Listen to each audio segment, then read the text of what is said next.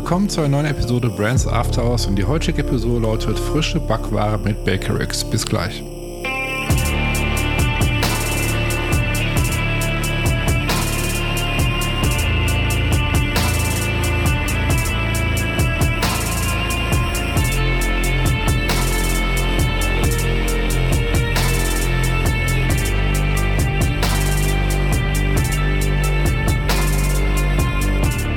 Dass ihr mit dabei seid zu einer neuen Episode Brands After Hours und wie gerade schon vom Intro erwähnt, läuft die heutige Episode frische Backware mit Bakerix.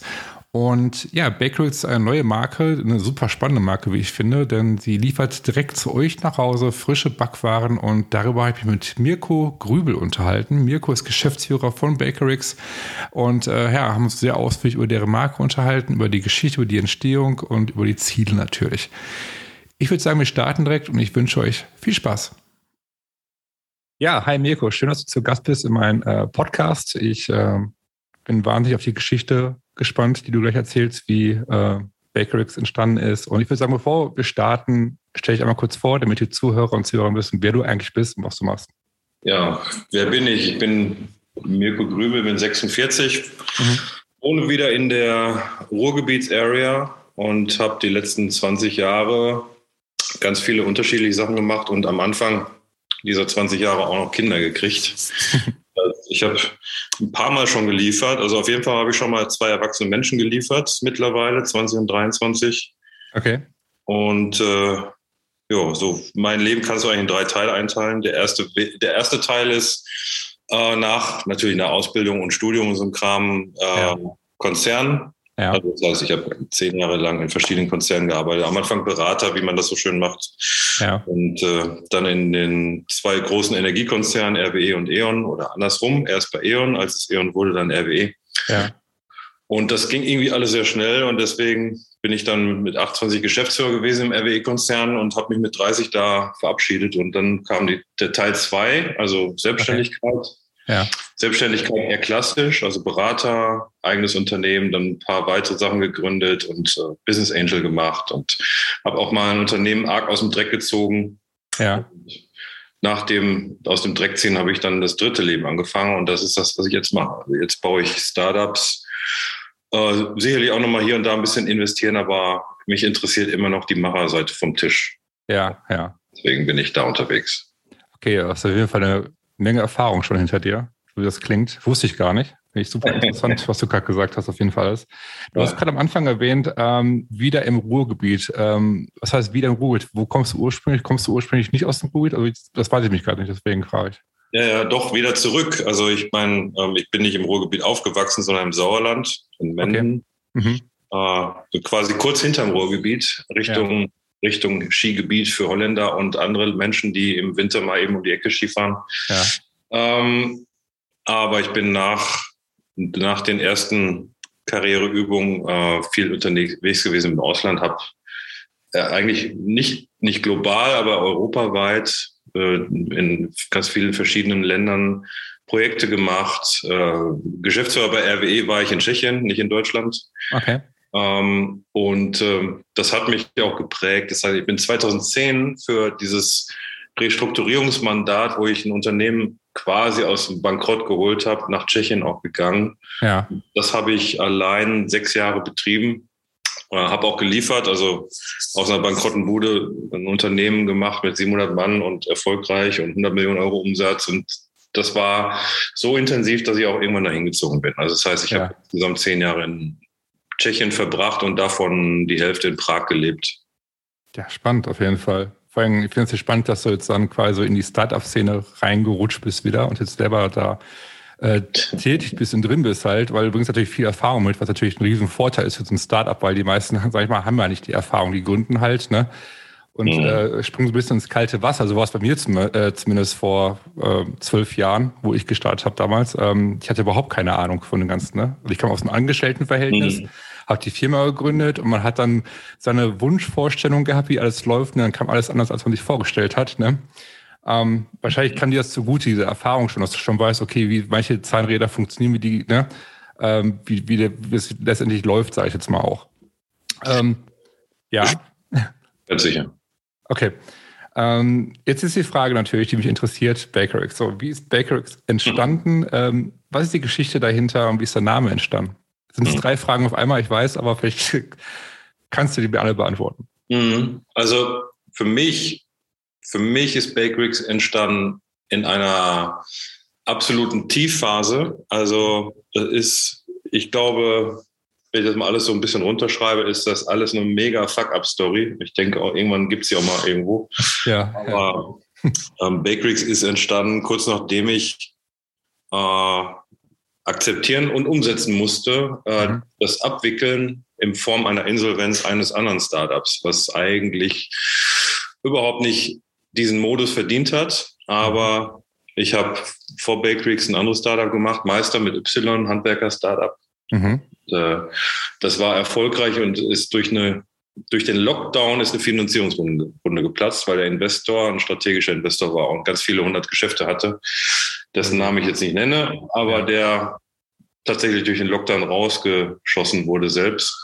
Und ähm, dann haben wir ja im Januar letzten, ne, Moment, doch Januar 2021 leider Insolvenz anmelden müssen damit. Und dann zwei Monate später war ich so weit, dass ich mal eine Woche durchschnaufen kann. Mhm. Bin ich mit meiner damaligen Partnerin dann ins Ausland geflogen, mal einmal in die Sonne und am Pool habe ich erstmal was gelesen, was mich gepackt hat, aber auch abgeturnt gleichzeitig. Und das ist die Gorillas Story.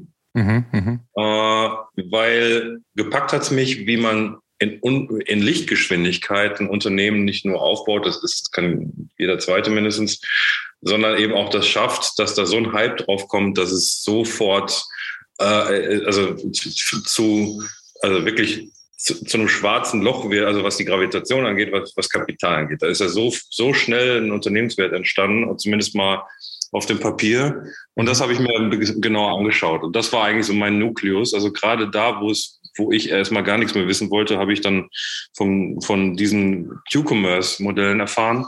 Mhm. Da habe ich mich da ein bisschen reingearbeitet, einfach mal um zu verstehen, weil mein erster Gedanke war, warum? Warum nur das? Warum nicht noch ganz andere Sachen? Mhm. Mittlerweile wissen wir, das gibt es auch für Medikamente und anderes Zeug. Mhm. Und äh, ähm, ja, das hat mich gepackt. Und wie kam es dann zu Bakerix? Eigentlich zwei Monate später.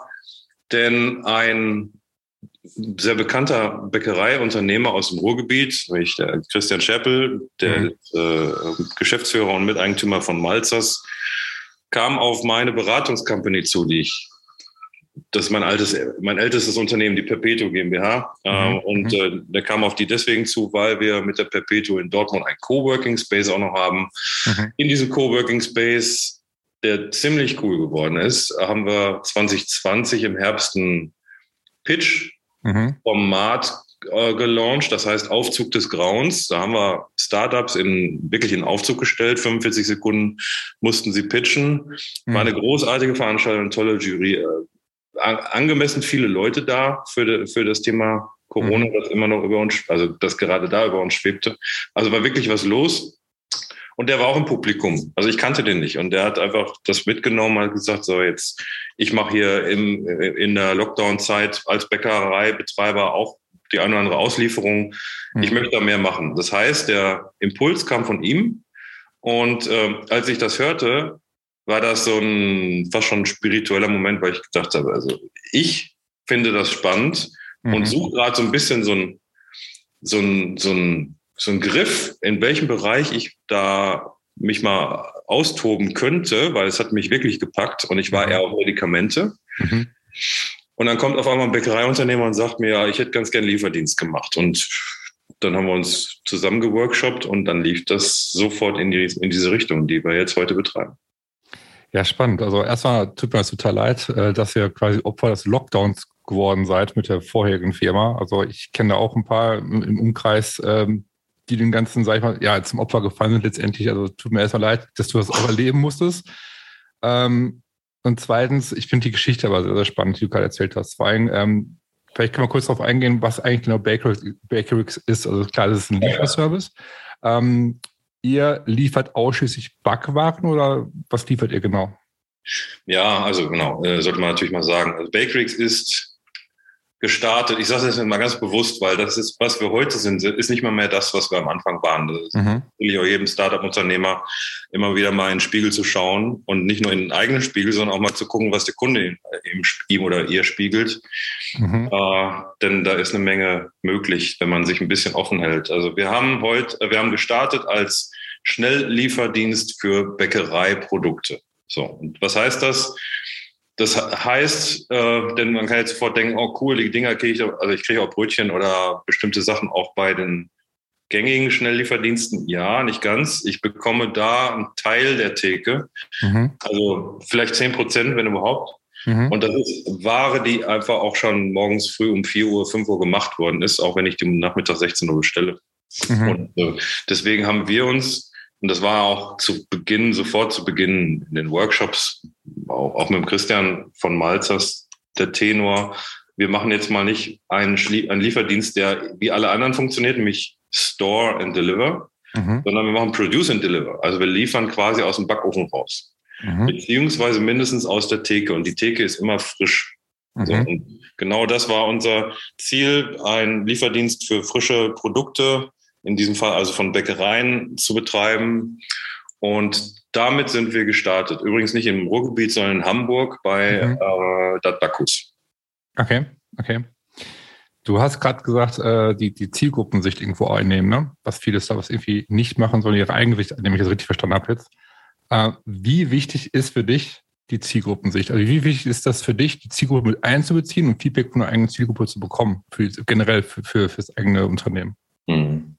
Ähm, wenn du was richtig Krasses machen willst, dann solltest du da drauf gucken. Aber wenn wir nur immer auf die Zielgruppe gucken, dann gäbe es sowas wie IKEA oder andere Großunternehmen nicht. Denn manchmal kann man ja auch eine Zielgruppe entwickeln. Ja? Mhm, also mhm. deswegen, äh, das hängt immer ein bisschen vom Geschäftsmodell ab. Jetzt mhm. sage ich bei uns, wir sind jetzt nicht das total disruptive Modell, aber wir sind der absolut logische Schritt, wenn man Bäckereibranche in die Zukunft denkt. Mhm. Und deswegen ist mir schon sehr wichtig, die Zielgruppe, unsere Kunden zu verstehen.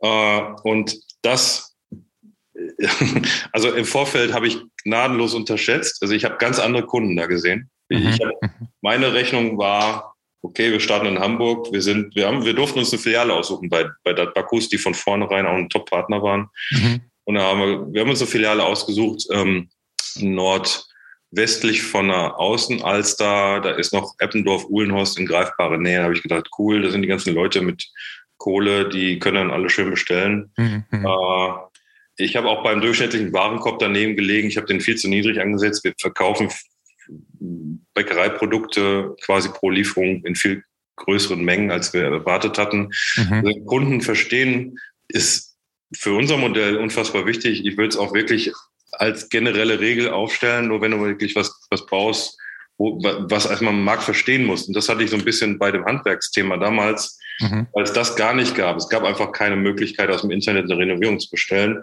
Da muss so ein bisschen über den Tellerrand und natürlich hinausdenken für den Kunden mit. Mhm. Und da kommt noch eine andere Sache dazu. Ich habe in meinem ganzen Leben noch nie ein so klares B2C-Modell gefahren. Ich bin eigentlich eher so B2B oder B2B2C. Mhm. Uh, und ich meine, wenn ich auf unsere so Social Media Kanäle schaue und schaue, was die Leute da alles machen, also nicht mhm. nur zu uns, also da gab es sogar schon Flirtversuche äh, von, von Usern, die sich untereinander da kennengelernt haben. Also wenn du ein B2C-Ding hast, bist du so krass der, ja. der Außenwelt ausgeliefert, vor allem auch noch dann, wenn es so brummt wie bei uns. Da sind so viele Bewegungen, die kannst du gar nicht als Einzelmensch mehr wahrnehmen. Mhm. Und deswegen lohnt es sich einfach zu verstehen, was will der Kunde, wer ist der Kunde. Und das haben wir verstanden. Und wir haben, wie gesagt, gnadenlos daneben gelegen, haben es dann gelernt und haben es genau in die Richtung weiterentwickelt. Spannend auf jeden Fall. Ähm, was mich mal interessieren würde, als ihr gestartet seid, ähm, was war so, was war so das erste Feedback von eurer Zielgruppe? Also wurde das direkt mit Begeisterung angenommen, eure ja. Idee? Oder ähm, was, was, welches Feedback habt ihr bekommen? Von ab, ab der ersten Sekunde. Ähm, wir, wir schaffen wirklich Emotionen. Das ist wir haben letzte Woche begonnen mit einem Projekt intern, wo wir über äh, unser Branding mal gehen und das, mhm. dies wird in drei Monaten ganz anders aussehen im Internet. Mhm. Da haben wir auch drüber gesprochen. Also wir schaffen Emotionen. Wenn, mhm. wenn du zu Hause oder ein Brötchen bestellst und die kommen frisch da an und das auch noch in überschaubarer Zeit oder mittlerweile zu dem Zeitpunkt, wo die, zu dem du dir das wünschst, weil mhm. wir sind eben nicht mehr nur Schnelllieferdienst, mhm. dann schaffen wir die Emotion, glücklich zu sein. Das ist, hört sich bekloppt an, hört sich nach Marketing-Sprech an, ist es nicht. Ich bin auch mhm. gar nicht so. Äh, die, die sind glücklich. Die sind aber genauso die Kunden frustriert oder sogar richtig verärgert, wenn es nicht kommt zum Zeitpunkt oder was fehlt. Ne? Deswegen mhm. haben wir gelernt, welche Riesenchance wir haben, dass die Kunden äh, auf ein so positives Produkt, frische Bäckereiprodukte sind, abgesehen von einzelnen Personengruppen, die vielleicht sich ganz anders ernähren, aber für einen Großteil der Menschen in Deutschland ein ganz schönes, angenehmes Thema. Mhm. Also deswegen schaffen wir auch positive Reaktionen. Du hast gerade gesagt, dass es wichtig, dass es pünktlich ist und es gibt natürlich auch eine Reaktion, wenn es nicht pünktlich ist, natürlich, dass wir verärgert sind. Da jetzt mal eine Frage, die mich mal interessiert, wie liefert ihr die Sachen aus? Macht ihr das mit dem Fahrrad, macht ihr das mit dem Auto? Wie liefert ihr die Sachen aus? Genau. Die Antwort ist beides, okay. weil wir okay. äh, mit einem Schnelllieferdienst begonnen haben und heute sind wir ein Bäckerei-Ökosystem, hört sich jetzt ein mhm. bisschen hochtrabend an, für die letzte Meile. Manchmal sind es auch ein paar Meilen, denn wir machen nicht nur die Schnelllieferung, wir machen auch die Vorbestellung, zum Beispiel für ein Wochenende oder jetzt ist Christi Himmelfahrt, da ist äh, bei uns am Donnerstag auch einiges los. Mhm. Ähm, und dann gibt es auch nochmal eine Unterscheidung zwischen B2C und B2B. Also wir haben eigentlich jetzt zwei, zwei Regler. Ne? Kannst du, als klassischer Berater macht man sich einen, einen Graphen, ne? Mhm. Äh, Ordinate Abszisse, und dann kannst du dann auf der einen Seite machen, Produkte für jetzt und Produkte für die Zukunft und auf der anderen Seite B2C, B2B. Mhm. Also quasi in allen Zeit- äh, und Kundendimensionen sind wir jetzt unterwegs. Mhm. Okay. Ähm, du hast gerade gesagt, ihr habt gestartet in Hamburg, seid jetzt auch in anderen ja. äh, Städten deutschlandweit, glaube ich, sogar vertreten inzwischen, wie ich es gesehen habe. Ja, genau. Also jetzt ist die letzten zwei Monate nicht mehr passiert, weil wir gerade sehr viel an unseren eigenen Hausaufgaben arbeiten und auch mhm. unsere Runde gerade abgeschlossen haben. Aber wir haben es geschafft, nach fünf Monaten fünf Ballungsgebiete zu bewirtschaften. Also wir sind in Hamburg, sind in Berlin, mhm. äh, im Ruhrgebiet, das heißt dann Dortmund, Herne, Essen, äh, in Köln und in Mainz. Okay. Also ganz nebenbei, ich bin, also das habe ich dir noch gar nicht gesagt, ich bin ein Riesenfan von dem, was du anbietest. Ich finde das total super. Ich habe sogar jetzt auch schon ein paar Mal geschaut, tatsächlich, das ist, also das ist ungelogen jetzt, ich habe wirklich ein paar Mal geschaut, wer liefert denn solche Backwarenbrötchen zum Beispiel am Wochenende, wie auch immer. Ne? Es gibt niemanden hier. Also ich, ich finde hier niemanden zum Beispiel. So, und ähm, meine Bäcker ist jetzt nicht weit weg hier. Ne? Ich gehe jetzt aus der Haustür raus, der ist wirklich keine anderthalb Minuten zu Fuß weg. Also eigentlich ist es kein Problem, aber trotzdem wünsche mir manchmal einfach, dass es morgens einfach jemand anstellt und bringt Brötchen. So. Ja. Es gibt, gibt niemanden. Und ähm, bei euch ist leider, ihr seid auch, ich habe gesehen, ich habe geschaut, ihr liefert noch nicht derzeit hier in das Gebiet, also in Essen bin ich jetzt gerade. Ja. Ähm, wahrscheinlich kommt es in Zukunft, denke ich mal, äh, ja. wahrscheinlich weiter also, ausbauen. Ist, äh, also ich meine, äh, äh, wir haben mal, ich glaube, ich bin mal gefragt worden, was ist denn so das, der Hauptkommentar oder warum sind Kunden verärgert? Ja. Also wenn, abgesehen davon, dass die Produkte nicht kommen oder vielleicht irgendwie falsch gepackt wurden, ist die Hauptverärgerung von Kunden und Nicht-Kunden, ja, ja. in Anführungsstrichen, ey, ihr seid ja bei uns noch gar nicht. Und das ist zwar echt, also auf den ersten Blick tut's also tut's ein bisschen weh, wenn man so ein Feedback kriegt. Ne? Ja. Aber auf der anderen Seite heißt es ja, dass da, da schreit jemand und er will einfach, dass deine Lösung auch bei ihm oder ihr verfügbar ist. Genau. Äh, und jetzt bist du aber ein Startup, das irgendwie fünf, sechs Monate unterwegs ist erst. Also wir ja. sind im November 2021 gestartet. Jetzt ist Mai. Äh, ja, ja. So, und das war Ende November. Das heißt, jetzt sind wir sechs Monate unterwegs und natürlich tut das dann weh, das zu lesen, aber eigentlich ist es super geil. Ne? Wenn, wenn, wenn du Ärger kriegst, weil du da noch nicht lieferst, mhm. dann äh, musst du halt natürlich nur gucken, dass du da lieferst irgendwann, nur wir können auch nicht zaubern. Äh, in Essen ist beispielsweise so, dass wir äh, in, äh, wir ziehen ja immer Kreise um Filialen. Ne? Also sind, wenn wir mhm. jetzt sagen, wir fangen in, was weiß ich, in Düsseldorf an, dann können wir nächste Woche in Düsseldorf starten. Mhm. Grund ist, wir machen Plug and Play. Wir starten äh, quasi in, angedockt an eine Filiale. So, das heißt, für Essen haben wir uns eine Filiale ausgesucht, haben unser Liefergebiet da rumgezogen. Das heißt, dass wir jetzt im Süden von Essen noch nicht sind, zum Beispiel. Oder mhm. auch Zentrum ist schon wahrscheinlich auch nicht mehr äh, verfügbar. Äh, kommt aber. Ne? Also das heißt, wir bauen das jetzt gerade sukzessive aus. Mhm. Aber für ein Startup-Unternehmer ist manchmal auch wichtig, nicht einfach nur auf den Umsatz oder überhaupt darauf zu schauen, dass es brummt, sondern mach deine Hausaufgaben, weil wenn du dann, wenn die Traktion dann wieder einsetzt und bei uns hat die am Anfang massiv eingesetzt, wir sind überrannt worden. Ich habe selber ausgeliefert. Mhm. Ich saß, ich habe tatsächlich den ersten Blackout meines Lebens gehabt, weil ich einmal äh, für, für ein paar Sekunden nicht wusste, wer soll jetzt zuerst bedient oder beantwortet werden. Mhm. Die vier Fahrer, die mir vor der Nase stehen, oder die acht Kunden, die fragen, sind die Produkte. Ja, wie du gerade schon gesagt hast, und letztendlich ist es natürlich super positiv, weil es zeigt, es hat Relevanz, wenn Leute da schreien und sagen, nee, ich will es haben und warum gibt es das noch nicht? Und äh, ja. aber einerseits tut es auch weh, das verstehe ich auch. Aber ähm, ihr seid ja nicht die Einzigen, äh, die dieses Problem haben. Ich meine, zum Beispiel, wir sind auch hier, also ähm, meine Partnerin und ich sind, sind, sind äh, großer Fan von diesen Liefermöglichkeiten, sage ich jetzt mal, es gibt ja Flaschenpost. Es gibt ja äh, mhm. mittlerweile auch Supermarkt, äh, Supermärkte liefern. Zum Beispiel Picknick ähm, kommt jetzt regelmäßig zu uns und die kam eine Zeit lang nicht zu uns. So, also das heißt, äh, da war genau das gleiche Problem, was du gerade beschrieben hast. Ne? Da konnte man sich auf eine Warteliste eintragen und dann warst du Nummer 19.000 noch was. War ja. sehr frustrierend. das okay. Ging aber erstaunlich schnell, also schneller als gedacht hinterher. Ich glaube, innerhalb von, von ein, ja, anderthalb Monaten, zwei Monaten waren wir dann drin. Mhm. Und ähm, was die auch machen bei Picken, was ich super finde, die machen einen super guten Service. Also die kommen, bringen die Sachen äh, und was ich total spannend finde, die fragen jedes Mal, jeder Fahrer fragt, ob man mit der Bestellung zufrieden war, ob man mit der letzten Bestellung zufrieden war und ob es irgendwelche Kritikpunkte gibt. Und die holen sich immer Feedback ein. Mhm. Ist mir ganz bewusst bei Picknick aufgefallen. Es gibt noch andere Lieferdienste, ohne zwar irgendwie alle Namen zu nennen, ne, die es nicht machen halt. Also sind so kleine Stellschrauben, äh, wo wir einfach gerne bestellen, weißt du? Mhm. Und ähm, aus dem Bäcker, das, das fehlt noch. So, und das ist, ähm, ist es. aber es kommt, ja. schon mal gut. Ähm, genau, jetzt haben wir gerade, glaube ich, einen Punkt versehentlich übersprungen, und zwar der Name. So, können wir kurz ein bisschen aufs Branding, auf Marke eingehen, das kann man vielleicht damit ganz gut kombinieren eigentlich. Mhm. Wie ist der Name entstanden?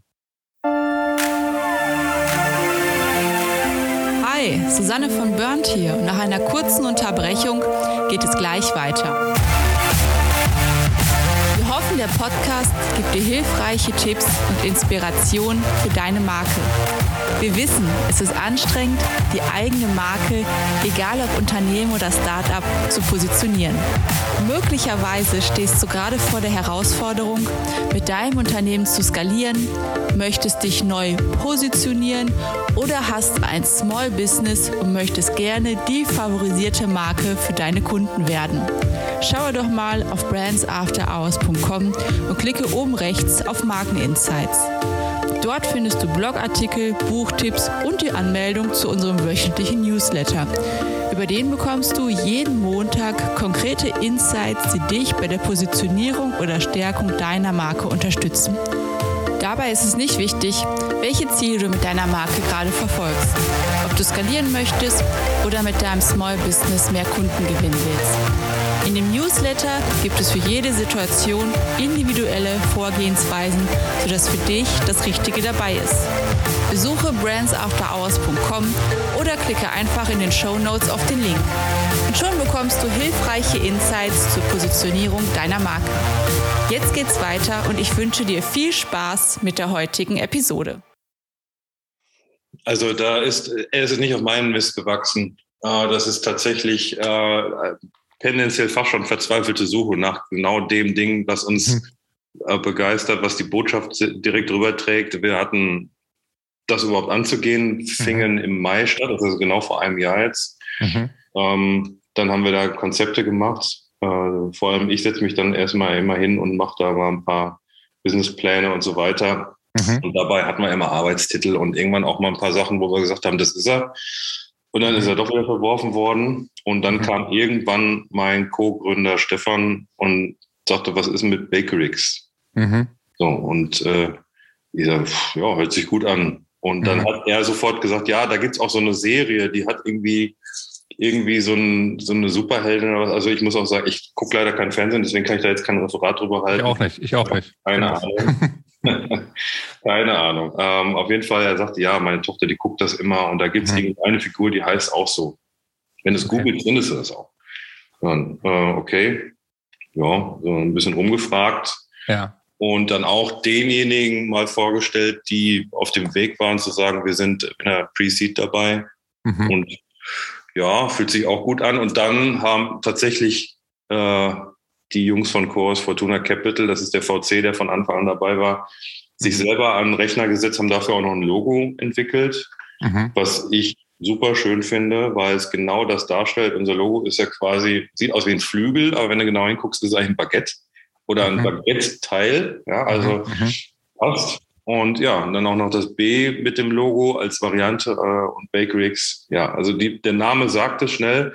Mhm. Und mein erster, mein erster, meine erste Antwort auf Bakerix, was mein Kollege mir sagte, war, okay, das ist Baker, ähm, äh, äh quasi Internet Action oder Interaction, äh, also kannst da quasi aus dem EX auch natürlich noch irgendwelche Dinge ableiten. Mhm. Das war aber jetzt nicht unser Sprech. Also wir sind einfach Bakerix und nicht also ein, ein, tatsächlich ein Gesellschafter sagt immer Baker X. Mhm. Das kann man meinetwegen, ja, also wäre jetzt nicht eitel, aber es, es, ging einfach darum, dass, dass wir was Smartes, Simples finden. Und ich finde, das, das darf man ja ruhig sagen mal, mhm. dass Link ein großartiger Name ist. Äh, in die Richtung hatte ich erst gedacht, irgendwie was ähnliches zu finden. Und mhm. aber ich glaube, Bakery ist einfach ein großartiger Name, kannst du international nutzen. Und mhm. äh, insofern, ja, so, das ist unser, unser Titel. Ich mag, ich mag den Namen auch. Ich mag den wirklich, den Namen, der, ich finde, den lässt sich gut merken. Also ich finde, generell muss ja dazu sagen, einen Namen zu finden ist wahnsinnig schwer. Oh, ja. Und das ist einfach wahnsinnig schwer. Also, ähm, dass der, ich meine, dass er gut klingt, dass er sympathisch vielleicht irgendwo klingt, dass er sich, ähm, dass von den, ja, dass, dass er schutzfähig ist, all diese ganzen Punkte als mal dahingestellt. Aber das Namen finde ich super, super schwierig. Ich weiß genau, was du meinst. Und ich habe es alles selbst, ihr habt, ihr habt jetzt keine Agentur dazu geholt, die euch geholfen hat, sage ich mal, bei, beim Namen. Ihr habt selbst den Namen für euch jetzt äh, letztendlich entwickelt, ne? Genau, es ist auch so ein bisschen in unserem Gencode und ich habe ja auch ein paar andere Sachen gemacht und ich habe mhm. da ja auch ein gewisses Ökosystem mir selber hochgezogen in mhm. Dortmund ähm, dass wir oft Sachen, also Wege selber gehen, natürlich auch ein bisschen, es gibt auch Exper wirklich gute Experten da drin. Das ist jetzt nicht so, dass wir da mhm. eine, eine Pulle Bier brauchen. Ähm, aber ähm, die. Geht aber auch. Ja, es ist schön, wenn der Name wirklich aus einer Story heraus, aus der eigenen Bewegung kommt. Ja, Deswegen ja. hat der Kollege gut gemacht. Für mein erstes Unternehmen hat der erste Mitarbeiter einen Namen gefunden. Für Meister habe ich ihn selbst gefunden und da war ich immer sehr happy mit. Das war auch, glaube ich, ein, eine äh, kleine Genialität, dass man so einen Handwerksbegriff Meister mit einem modernen Schreibstil, nämlich M-Y-S-T-E-R, äh, mhm. äh, quasi zu einer Marke baut. Und das war, es hat auch sehr schnell funktioniert. Und das, was ich da aber gemerkt habe, ist, da kannst du zum Beispiel null Radiowerbung machen. Weil mhm. wie willst du das jetzt bitte rüberbringen im Radio? Meister mit Y, geht nicht. Ne? Und Bakery mhm. ist da definitiv smarter noch. Ja, ja, okay. Ähm, du hast ja erzählt gehabt, dass ihr jetzt gerade dabei seid, eure, eure, Marke weiter auszuarbeiten, aufzubauen, das ganze Branding zu machen. Ähm, wie geht ihr jetzt gerade davor? Beziehungsweise, ich meine, es ist ja gerade so in aller Munde, das hast du ja wahrscheinlich auch mitbekommen, das ganze Purpose-Thema, die ganzen Dinge halt, also welchen Purpose hat man, welche Mission, welche Vision verfolgt man. Ähm, seid ihr an dem Punkt, habt ihr schon für euch so einen Purpose oder Mission, sag ich mal, habt ihr sowas für euch definiert oder seid ihr gerade dabei, äh, weil ihr gerade an der, an der Ausarbeitung der Marke arbeitet? Wo, wo steht ihr gerade da? Wir sind mit, also nicht mal mittendrin, wir haben gerade angefangen. Und mhm. Äh, das ist mit einer Agentur, die ähm, schon einige Unternehmen bei dem Weg nach oben begleitet mhm. hat. Und äh, mit denen haben wir letzte Woche einen ganzen Tag uns eingeschlossen, ist großartig vorbereitet gewesen. Mhm. Und die haben uns auch ein paar Hausaufgaben gegeben. Und das finde ich schön. Also ich meine, das ist am Ende scheißegal, auch wenn du jetzt 20 Jahre Erfahrung hast. Mhm. Ich, ich habe bestimmt im Endeffekt in den letzten zehn Jahren mehr gelernt, noch als in den zehn Jahren davor, vielleicht sogar in den letzten vier Jahren mehr als in den letzten zehn, mhm. äh, weil ich es auch will. Und mhm. deswegen ist mir auch wichtig, dass so eine Agentur da auch mal kurz das Steuer übernimmt und sagt, was wir jetzt machen müssen, damit wir uns da auch aus der aus, dem, aus der Betriebsblindheit nach sechs Monaten rausbewegen, weil du bist mhm. natürlich schon wieder mittendrin. Mhm. Und das fand ich gut. Also ich habe gestern Morgen eine Geburtstagsrede geschrieben zum Zehnjährigen von Bakerix. Aus der wird dann wieder Purpose und andere Dinge abgeleitet natürlich. Okay. Ähm, kannst du jetzt so aus dem Bauch heraus spontan sagen, was so, ich sag mal, die Vision ist, die du sagst, oder was okay, in fünf oder in zehn Jahren, da sehe ich Bakerix? Ja. Oder da möchten wir hin? ähm, also ein, ein großer Ansatz ist natürlich erstmal der erste Schritt. Das hört sich schon fast als im Finalen an, aber für mich ist äh, die Tatsache in Deutschland komplett nicht nur in Ballungsgebieten, weil wir ja auch ein Vorbestellgeschäft haben, was in deutlich größeren Radien stattfindet. Also wir liefern da im Radius von acht Kilometer aus. Mhm. Also im, zum Vergleich, die Q-Commerce-Modelle laufen meist so im zwei Kilometer Radius ab. Mhm. Ähm, und Picknick ist da auch eher großflächiger unterwegs, aber da musst du ja auch vorbestellen. Mhm. Beziehungsweise du hast einen anderen Zyklus einfach oder andere Art, wie du die Ware bekommst. Mhm. Äh, deswegen äh, ist unser Ziel, du hast heute rund 45.000 Bäckereifilialen in Deutschland ähm, und äh, diesen Markt maßgeblich äh, weiterzuentwickeln, um dem Kunden die Möglichkeit zu geben, die Ware nach Hause oder ins Büro zu kommen und dem Bäckereipartner die Möglichkeit zu geben, in Zukunft nicht nur noch teure Filialstandorte unterhalten zu müssen. Mhm. Äh, Personal ist für die sowieso ein Thema. Deswegen sind die äh, im Grunde alle dankbar, dass es jetzt auch noch einen anderen Kanal zum Kunden gibt, denn äh, es ist immer eine chronische Unterbesetzung hinter der Theke und da ist unser Business für die sogar eine Erleichterung, sogar ein Boost. Ja, mhm, und mhm. äh, deswegen, also Schritt eins ist, Bakeries komplett über Deutschland ziehen, äh, mit natürlich der Ausnahme, dass wenn es total äh, landschaftlich ist, landschaftliche mhm. Äh, Struktur ist, dann werden wir vielleicht irgendwo nicht mehr bis ganz am Ende hinkommen, aber die größten Teile schaffen wir. Mhm, okay. Und dann ist es allerdings natürlich auch einerseits ein Thema, es gibt viele Länder in Europa, die auch eine Bäckereikultur haben, mit etwas anderen Produkten meinetwegen. Mhm. Und ähm, wir haben auch was anderes gemerkt. Wir sind äh, nicht einfach ein Lieferdienst, wir sind tatsächlich die letzte Meile in einer mhm. Zeitachse, die so von Lieferdiensten noch gar nicht so stark bearbeitet wird. Also äh, fast alle gängigen Lieferdienste arbeiten stark ab mittags bis in den späten Abend. Mhm. Wir sind mittags zu Ende. Wir schließen spätestens um zwei Uhr unseren Betrieb. Mhm. Ja, das heißt, ähm, wir haben quasi jetzt eine einen Weg eingeschlagen, wo wir sehr schnell gerade, wir haben ja äh, eigene Lieferfahrer, äh, wo wir sehr schnell die letzte Meile aufbauen in den Frühmorgens bis Mittagsstunden. Und mhm. ähm, da kann ich mir noch mehr vorstellen als Bäckereiprodukte. Okay. Ähm, was mich jetzt mal interessieren würde, also deine Sicht, ähm, wie, wie, du das Ganze siehst, das Thema Marke all, all, allgemein jetzt mal. Also jetzt mal, ne, wir sind jetzt, wir sprechen aber über Markenaufbau, auch im Branding hier so im Podcast hier letztendlich. Ähm, jetzt mal auf, generell auf die, sag mal, auf die, auf die Welt bezogen, so auf Marken allgemein. Das ist nicht auf eure Marke, sondern generell auf Marken.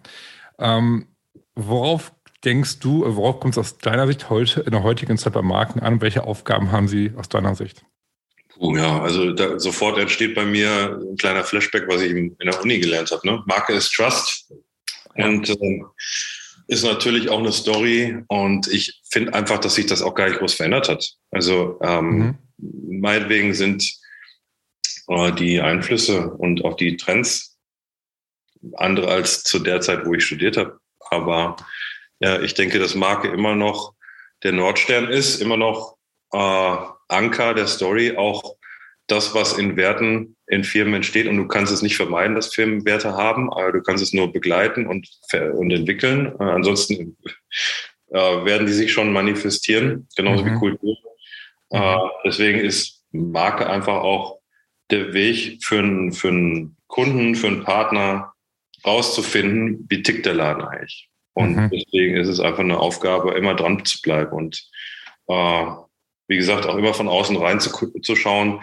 Aber ich meine, große Konzerne und deren Marken äh, haben, haben, ich sage vielleicht größere Räder zu drehen, aber wenn du als kleiner Start-up-Laden einfach mit deinem Geschäft beginnst, mhm. musst du eigentlich ja von vornherein schon so groß denken, als wenn du so groß bist, weil du äh, mhm. baust einfach die Story auf und die ist, die, die sollte sich stringent durchziehen, äh, weil am Ende, wie gesagt, Marke ist Trust, äh, wird das der Kunde schon bewerten, ob das auch immer so war.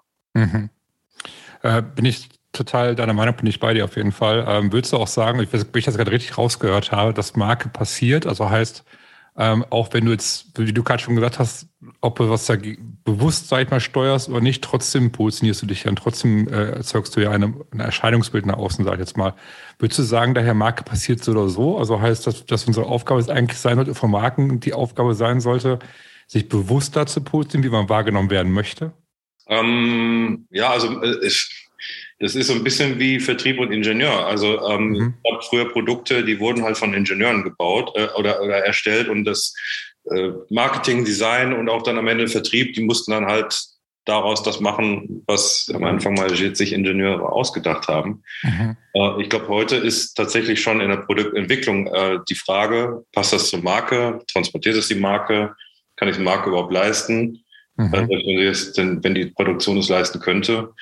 Äh, ja, ich denke, äh, dass sie auf jeden Fall passiert, aber ähm, wir haben halt so heutzutage so viel Tools, so viel Wissen, dass man auch mal Dinge antizipieren kann, um Schlimmes zu verhindern. Äh, auf der anderen Seite halte ich immer was davon, auch mal auszuprobieren. Aber ja.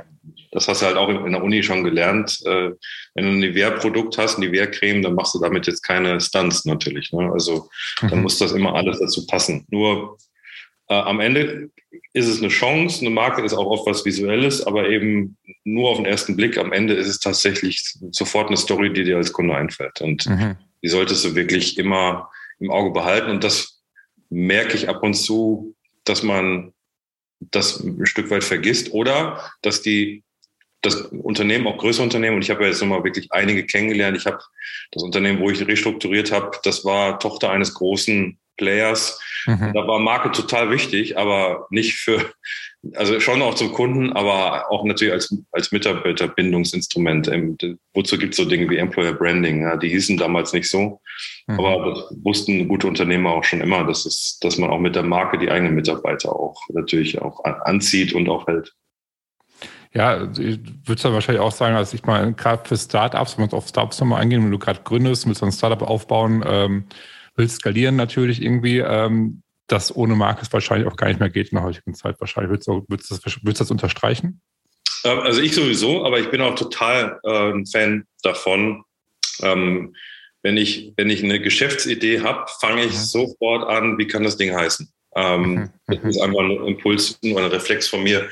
Äh, wir haben auch einen Coworking Space ge gemacht und ich hatte als, ich glaube, äh, an Tag zwei wusste ich schon, der heißt No Buzzword Space. Und daran habe ich aber immer auch mich orientieren können. Wenn ich eine Marke habe, also im, im Sinne eines Worts, aber auch im Sinne einer optischen Botschaft, dann habe ich immer ein bisschen die Möglichkeit, schon mal so aus dem, was ich daraus interpretiere, alles mhm. zu entwickeln, was ich brauche. Mhm. Und das hat mir immer schon geholfen in allen mhm. Stories. Ich habe auch schon mal Marke beendet und eine neue Marke geschaffen, einfach um dem Ganzen einen neuen Impuls zu geben. Mhm. Ja, ich habe zum Beispiel jetzt ähm, zwischendurch immer wieder festgestellt, wenn ich mich mit Startups unterhalte, zum Beispiel bei irgendwelchen Events, ich für Netzwerkveranstaltungen, ähm, uns austauschen, bei einem Bierchen äh, und die erzählen von ihrer Geschäftsidee, sind Feuer und Flamme, sind begeistert, was sie da für ein Produkt geschaffen haben. Ähm, ich weiß nicht, wie es dir geht, aber ich stelle oft fest, dass die sehr auf ihr Produkt fixiert sind, aber alles andere rum gar nicht beachtet wird, sag ich mal, auch nicht wichtig gesehen wird. Also heißt der ganze Markenaufbau, die Marke an sich wird oft vernachlässigt. Also das Produkt ist im Vordergrund und sind dann oft der Überzeugung, dass das Produkt die Zielgruppe möchte, aber auch oft gar nicht ihre Zielgruppe kennen. So. Ähm, deswegen, also ich weiß nicht, welche Erfahrung du gemacht hast, aber das erlebe ich ganz oft in Gesprächen, ähm, dass das Produkt, was ja auch wichtig ist, gar keine Frage, äh, im Vordergrund steht, aber alles andere oft bei Startups vernachlässigt wird. Und deswegen sagte ich gerade, ich glaube, das ist umso wichtiger heute, dass du als Startup nicht nur dein Produkt natürlich gut ist, sondern auch deine Marke aufbaust. Ne? Wie siehst du das? Ja, also ich weiß, was du meinst. Ähm, musste ich übrigens auch lernen. Ich meine, ich komme aus einer Welt, Konzerne und so weiter, mhm. wo du sogar als Geschäftsführer nur ein Rädchen warst in dem ganzen äh, Getriebe. Mhm. Ähm, und ich, das allererste, was du natürlich weißt, entweder lernst du es durch Schmerz, ja, oder durch Erfolg, mhm. dass du, wenn du ein Startup gründest, dann du hast die Frage zu beantworten, welches Produkt, äh, welches Problem löst du. Mhm. Ähm, habe ich mich übrigens gegen gewehrt in den allerersten Anfängen meiner Startup-Zeit. Ich habe es irgendwann kapiert. Ja, also ähm, sage ich auch selbstironisch, da war ich einfach zu blöd damals dazu zu verstehen, wie wichtig das ist. Aber ähm, man muss ja auch lernen. Und wenn man es nicht lernt, dann ist das Startup wie so eine Miniatureisenbahn im Keller. Ja, du bist total happy damit, du fummelst daran rum, Tage, Wochen, Monate lang aber der Sinn für andere, der ist halt nicht ganz so groß, wenn du nicht immer wieder dir diese Frage stellst. Ähm, mhm. Und ob das jetzt äh, die Frage ist, welches Problem löst du oder einfach generell deine Kunden fragst, was hättest du denn gerne? Die denken vielleicht nicht ganz so an diesem Wort Problem. Äh, du musst es halt immer wieder spiegeln. Deswegen sage ich, wir haben wir haben gesagt, also wir in unserem Fall haben gesagt, wir fangen an mit Schnelllieferdienst. Ja, und dann kommt Weihnachten und Silvester auf dich zugerast und du denkst dir, boah, wissen wir überhaupt heute, wie viele Fahrer wir brauchen und so weiter. Und dann sagst du, ja, okay, mhm. das ist halt Q-Commerce. Aber wir haben gemerkt, das Problem, was der Kunde gelöst haben will, das, ist, das funktioniert anders, also zum, vor allem hier in dem Bäckereithema. Mhm. Äh, und wir haben aber auch andere Probleme. Wir lagern ja nicht Ware tagelang. Und mhm. dann kommt auf einmal der Gedanke, oh, dann machen wir Vorbestellungen. Und äh, das war eigentlich so ein, also ich weiß, bei einem von uns hat es ziemlich geschmerzt, aber das ist einfach ganz wichtig gewesen für uns und hat uns dann einfach geöffnet und jetzt irgendwann kam B2B auch noch dazu und es funktioniert alles mit demselben System und wir sind happy darüber. Mhm. Ähm, wenn wir aber jetzt an dieser Mini-Eisenbahn im Keller schrauben würden, hätten wir es nie wahrgenommen. Mhm. Also erstmal, ich finde es überhaupt nicht blöd, ähm, wie, wie, wie du gerade gesagt hast. Ich finde es, ähm, ist es so ein Trial-and-Error-Ding. Ne? Ich meine, ähm, ja. dafür ist dieser Podcast auch jetzt da. Äh, ist für, es ist ja äh, so der Branding-Podcast äh, für Startups und es hören viele Startups zu. Deswegen ist es ja Sinn und Zweck, dass man halt vielleicht die Botschaft mitgibt einfach und sagt, okay, das ist wichtig. So, ne? und darum ging es mir eigentlich jetzt gerade. Und das ist überhaupt nicht blöd. Ich habe auch viele, viele Fehler gemacht. Ich habe viele Entscheidungen getroffen in der Vergangenheit, die einfach nicht gut waren. Was waren alles Learnings, weißt du? Und äh, mhm. lieber ne, kommst du irgendwann zu dem Entschluss, aber ich würde es nicht als blöd bezeichnen, das mache ich damit. Ähm, nee, nee. 100 Prozent. Und ganz ernst, also es, es gibt auch nichts Blödes. Das einzig, das einzig Blöde ist einfach, immer wieder denselben Fehler zu machen. Das lernen wir im Leben auch. Ne? Ja, richtig, richtig. Wenn immer die volle Wand, Wand läuft, dann bist du irgendwann ist das einfach blöd. Ne? ähm, gut, bevor wir zum Ende kommen, ähm, natürlich die wichtigste Frage: Wo findet man dich und wo findet man Bakerix? Wie kann man mit dir in Kontakt treten und Bakerix vielleicht so gefragt? Also das ist relativ simpel. Äh, natürlich geht das am schnellsten digital. Äh, da haben wir uns auch dafür entschieden, dass wir einfach erreichbar sein wollen. Mhm. Das heißt, du kannst sogar äh, fast schon raten, wenn du unsere Domain kennst, die ist bakerix.de, dann schreibt man uns mit unserem Vornamen. Also das geschieht auch immer zu. Also Mirko at Bakerix, Mirko wird mit C geschrieben. Mhm. Ähm, und äh, rein physisch, wir haben in Berlin gegründet. Das war eine kleine Schleife in unserer Diskussion kurz vor Start haben wir gesagt, wo machen wir das? Mhm. Ein Gründer sitzt in Berlin, drei im Ruhrgebiet.